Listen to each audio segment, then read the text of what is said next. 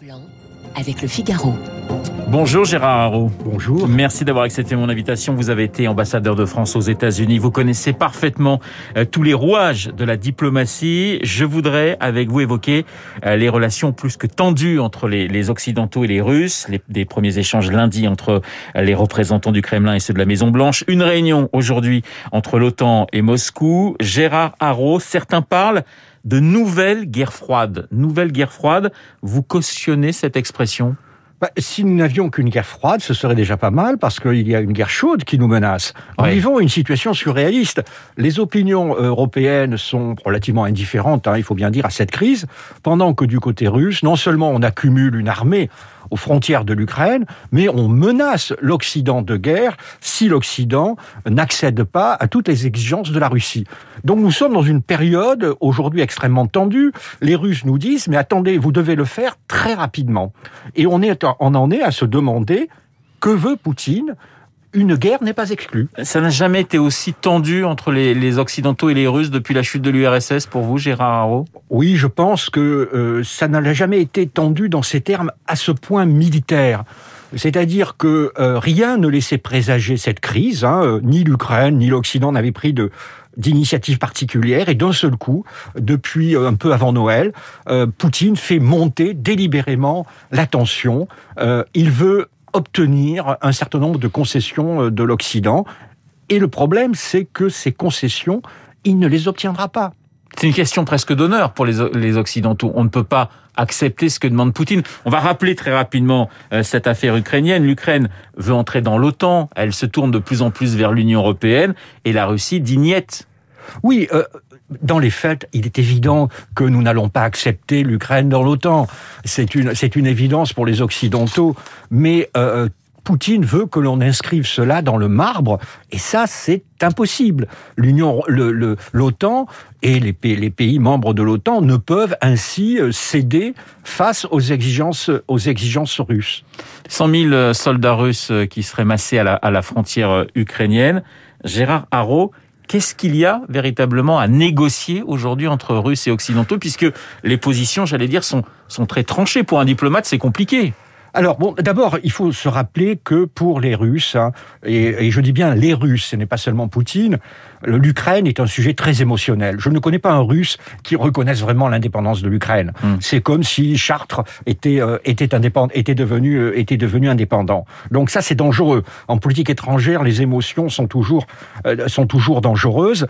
Deuxièmement, oui, on peut trouver une, une manière de, de répondre aux, é- aux, aux exigences russes, dans, dans- mais il- on, ne peut pas le faire de la manière dont les Russes le demandent aujourd'hui haut et fort. Il ne peut pas y avoir de traité disant l'Ukraine ne rentrera pas dans l'OTAN.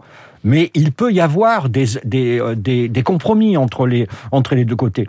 Mais aujourd'hui, vraiment, la question est de savoir que veut Poutine? Est-ce que tout cela, c'est de l'agitation pour justifier une opération militaire contre l'Ukraine? Ou est-ce que c'est en réalité pour faire pression, pour obtenir des concessions des Occidentaux? Nous n'avons pas encore la réponse. Il y a beaucoup de questions autour de la, sécurité. Les Occidentaux parlent de, de sécurité de leur côté quand ils évoquent euh, la mainmise des Russes. Les Russes disent à peu près la même chose en disant euh, si euh, si les Occidentaux sont en Ukraine, notre sécurité n'est plus assurée. On, on- on a ces deux discours aujourd'hui. Oui, vous avez, vous avez la Russie qui finalement a une vision géopolitique très traditionnelle et qui considère que le drapeau de l'OTAN à Tallinn, en Estonie par exemple, ou des exercices de l'OTAN en Pologne, c'est une menace pour sa sécurité. Et vous avez les Occidentaux qui disent mais non, c'est défensif, tout ceci est une géopolitique d'un autre âge. Donc vous avez vraiment deux visions du monde. Vous savez, la diplomatie, se mettre dans les, les chaussures de l'autre côté. Nous devons euh, comprendre ce que ressentent les Russes et nous devons en tenir compte. Donc, on peut faire des concessions vis-à-vis des Russes, par exemple sur les exercices militaires aux frontières de la Russie. Il y a sur le déploiement d'un certain nombre d'a- d'armements américains. Donc, je ne suis pas désespéré, mais je suis, je suis inquiet. Mais vous êtes inquiet. Euh, je serais inquiet si j'étais ukrainien euh, aujourd'hui, Gérard Haro, parce que est-ce que les, les États-Unis sont déterminés à véritablement aider l'Ukraine? Bon, d'abord, il faut le dire, et c'est pas seulement les États-Unis, euh, nous ne sommes pas prêts à mourir pour Kiev. Oui. Et ça- alors que les Russes le sont. Et donc, c'est ce qu'on appelle un déséquilibre euh, dans l'escalade, et nous devons en tenir compte.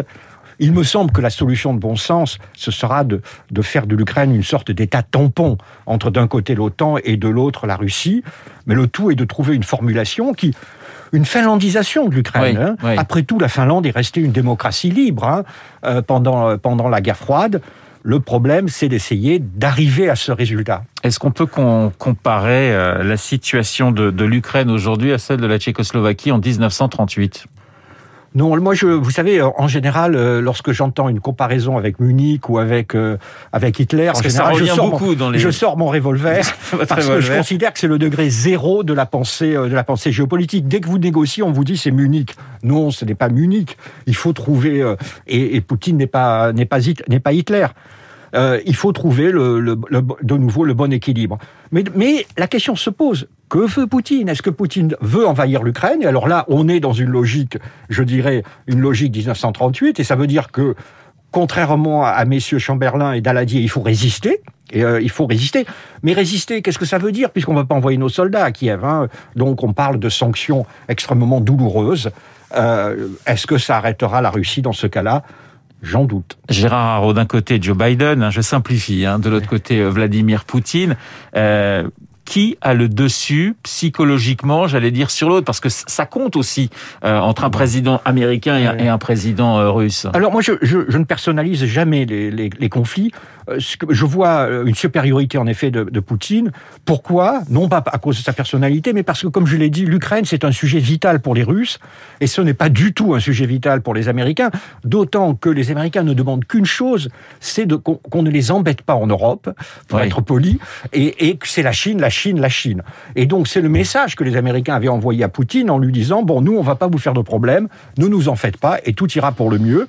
Mais là, Poutine est en train de se rappeler euh, aux Américains. La chute de l'URSS il y a 30 ans, une catastrophe géopolitique, euh, a dit Poutine il y a, pas très longtemps. Ah oui, c'est ça le- la, la raison pour laquelle euh, je, je, me, je me pose. Nous nous posons des questions sur ce que veut Poutine, parce que s'il veut revenir sur les résultats de 1991 et notamment l'indépendance de l'Ukraine ou de la Biélorussie ou d'autres pays, c'est évidemment inacceptable. Nous sommes alors dans ce que vous appeliez l'hypothèse de 1938 et il faut résister. S'il veut simplement améliorer la situation géopolitique de la Russie, qui est en effet pas très bonne depuis 91, alors là, des négociations sont possibles. On voit Gérard Haro, euh, les Européens euh, divisés euh, sur cette question. On voit une fracture entre l'Europe de l'Ouest à l'intérieur de l'Union et, et- l'Europe de l'Est. Mais ça, c'est l'Europe est toujours divisée parce que pour des raisons tout simplement de, de géographie. Il est évident que vu de Lisbonne, euh, ce qui se passe en Ukraine n'a pas la même importance que vu de Varsovie. Mais, mais rappelez-vous, en, en 2020, ce qui se passait en Méditerranée, ben, les Finlandais euh, ou les Polonais s'en moquaient éperdument alors que les Turcs menaçaient la Grèce. C'est la grande faiblesse de l'Europe et c'est la raison pour laquelle je ne crois pas trop en une Europe géopolitique, c'est que les pays ont évidemment des géographies des histoires extrêmement différentes et donc des visions du monde extrêmement différentes. Dans l'histoire des, des relations entre les États-Unis et la Russie et l'Union soviétique, quels ont été les, les présidents, j'allais dire, les, les plus proches et ceux les plus, les plus éloignés, Gérard Haro? Oh ben il y a eu la, la période euh, Gorbatchev-Reagan hein, qui s'entendait, ils s'entendaient euh, assez bien, mais c'était la gestion de la de la disparition euh, de la disparition de l'Union soviétique. Ensuite il y avait un Yeltsin qui était tellement faible que évidemment il s'entendait très bien avec les. Américains. Avec Clinton Mais- notamment avec Clinton notamment, mais depuis euh, depuis le retour de, de Poutine, vous avez là quelqu'un qui est desti- qui est dé- décidé à rendre à la Russie son statut de grande puissance et euh, ce qui l'entraîne et cela maintenant depuis un grand discours qu'il a fait en 2007 dans une attitude de confrontation vis-à-vis de l'Ouest. Alors, euh, vous le disiez, hein, les Américains aujourd'hui sont d'abord tournés vers la Chine. C'est ça qui change véritablement quand on compare la situation d'aujourd'hui avec ce qu'on appelait la guerre froide autrefois. C'est-à-dire que le principal ennemi aujourd'hui des États-Unis, c'est la Chine. Exactement, et, et c'est la raison pour laquelle euh, le président de la République, Emmanuel Macron, n'a cessé de répéter euh, les Américains sont en train de partir sur la pointe des pieds, et nous, les Européens, nous devrions nous occuper de être capables de nous occuper de nos affaires, et c'est pour ça que nous devrions avoir de l'autonomie stratégique. Mais des pays comme la Pologne ou les pays baltes n'en veulent pas parce qu'ils s'accrochent encore, je dirais, aux basques des Américains. Mais là aussi, il y a l'histoire. C'est-à-dire que les Polonais et les Russes, c'est une histoire, euh, c'est une histoire très très très longue euh, et faite, euh, j'allais dire, de, de, peur et de conflit. Ah, mais c'est, vous avez parfaitement raison, et je crois que les Français l'oublient souvent. Il faut respecter la grande douleur à la fois des Polonais et des pays baltes, qui ont subi, alors les Polonais, quatre partages entre les Allemands et les, Russes et Soviétiques, et les pays baltes, ça a été l'horreur stalinienne qui s'est abattue sur eux en 1940. Donc il faut, au lieu de, les, critiquer, de les d'accuser d'être de mauvais Européens, il faut se rendre compte d'où ils viennent. Gérard Haro, comment voyez-vous les, les, semaines qui viennent justement avec cette situation euh, explosive en, Ukraine? Ça va être c'est un jeu de poker hein, et, euh, chacun va essayer de la négociation va être essentiellement entre les Russes et les Américains parce que c'est aussi pour les Russes une manière de statut. On négocie avec la grande puissance parce qu'on est une grande puissance et euh, comme je vous l'ai dit, nul ne sait ce que veut vraiment Poutine et je dirais que dans les semaines qui viennent, tout est quasiment possible. Depuis une invasion de l'Ukraine, j'y crois pas trop, par les Russes, jusqu'à euh, un accord avec au milieu une poursuite de la crise pendant des semaines et des semaines. La semaine prochaine, Emmanuel Macron doit prononcer un grand discours sur, euh, sur l'Europe. Qu'est-ce que vous en attendez? Bah, je, je, la situation, ce qui se passe en Ukraine, comme je l'ai dit, c'est la confirmation de ce que de ce que nous disons maintenant depuis, même avant l'élection d'Emmanuel Macron, la nécessité pour les Européens de défendre leurs propres intérêts. Mais dans cette Europe, je dirais que la France, c'est un peu Cassandre. Hein. Euh, elle avertit, elle avertit, et on veut surtout pas l'entendre. Et de temps en temps, d'ailleurs, on essaye même de euh, de lui donner la fin de Cassandre, c'est-à-dire une fin, une fin tragique. Donc, il va sans doute encore répéter à juste titre. Mais est-ce que la France réussira à être, euh, à, être mieux entendue que Cassandre? Je n'en sais rien. On voit d'ailleurs hein, sur cette question de défense euh, européenne, hein, on a eu plusieurs épisodes pour nous rappeler que, l'Europe est, très faible de ce côté-là. On, voit quand même de vraies différences entre la France et l'Allemagne. Ah, totalement. Et c'est pas seulement la France et l'Allemagne. Je dirais c'est la France et la plupart des pays européens. Oui. La plupart des pays européens s'accrochent à... franco-allemand naturellement. Qui est, qui je comprends. De, oui, oui. de l'Union européenne. Ils s'accrochent à la garantie américaine. Alors pour les Polonais, c'est parce qu'ils pensent qu'ils ont besoin d'être protégés par les États-Unis. Pour les Allemands, mais il y a aussi les Italiens, les Espagnols, ça leur permet euh, de ne pas dépenser beaucoup d'argent pour leur défense. Pour leur défense.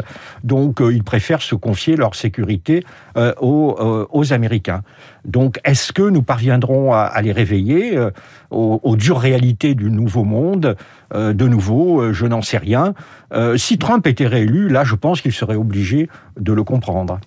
La, la, la, place de la France dans le monde, beaucoup parlent d'un déclin progressif de notre, de notre influence. Est-ce que vous constatez ce, ce, déclin ou nous avons toujours un rôle à jouer? Non, mais d'abord, vous savez, le, le rôle d'un pays, c'est aussi le reflet de sa puissance relative. Il y a euh, la puissance relative de la France a, a, changé aussi, et ce n'est pas la faute de la France. Vous avez eu l'ascension de la Chine, l'ascension de l'Inde, donc il y a une euh, puis d'autres pays comme la Turquie, d'autres euh, de le Brésil. Vous voyez, il y a, des, puissances relatives. Nous sommes un pays de 67 millions d'habitants, mais je pense que avec avec cette population, avec ce petit territoire, nous avons quand même la capacité de, de peser en apportant des en emportant des idées euh, et parfois aussi avec euh, avec nos, soldats. Nous sommes à l'heure actuelle la seule puissance militaire de l'Union européenne. Alors on dit justement que bon voilà on a on a un peu de mal à se faire entendre et qu'il faudrait qu'on se fasse entendre au niveau européen, sauf que euh, on le constate, euh, la diplomatie européenne en, en, en, tant que telle, elle n'existe pratiquement pas. Gérard. Alors ça, c'est là, je suis euh, poliment en désaccord parce ouais. que d'un côté, vous avez, il faut distinguer les sujets. Merci d'être de rester poli. Là, là, je vais, mais euh, non, parce que j'apprécie notre dialogue. Mais d'un côté, vous avez des sujets géopolitiques comme l'Ukraine, Chypre, etc., où vous avez parfaitement raison. Et je le disais, histoire et géographie des pays l'expliquent. Mais ensuite, vous avez les vrais sujets qui vont euh, dominer notre avenir. La, euh, la, la révolution technologique des sujets comme l'intelligence artificielle, la gestion de l'Internet, le commerce international, ces grands sujets où seule l'Union européenne peut vraiment peser par son poids et où elle a une compétence et où les Européens ont beaucoup de choses, de choses en commun. Donc je crois qu'il faut distinguer les sujets.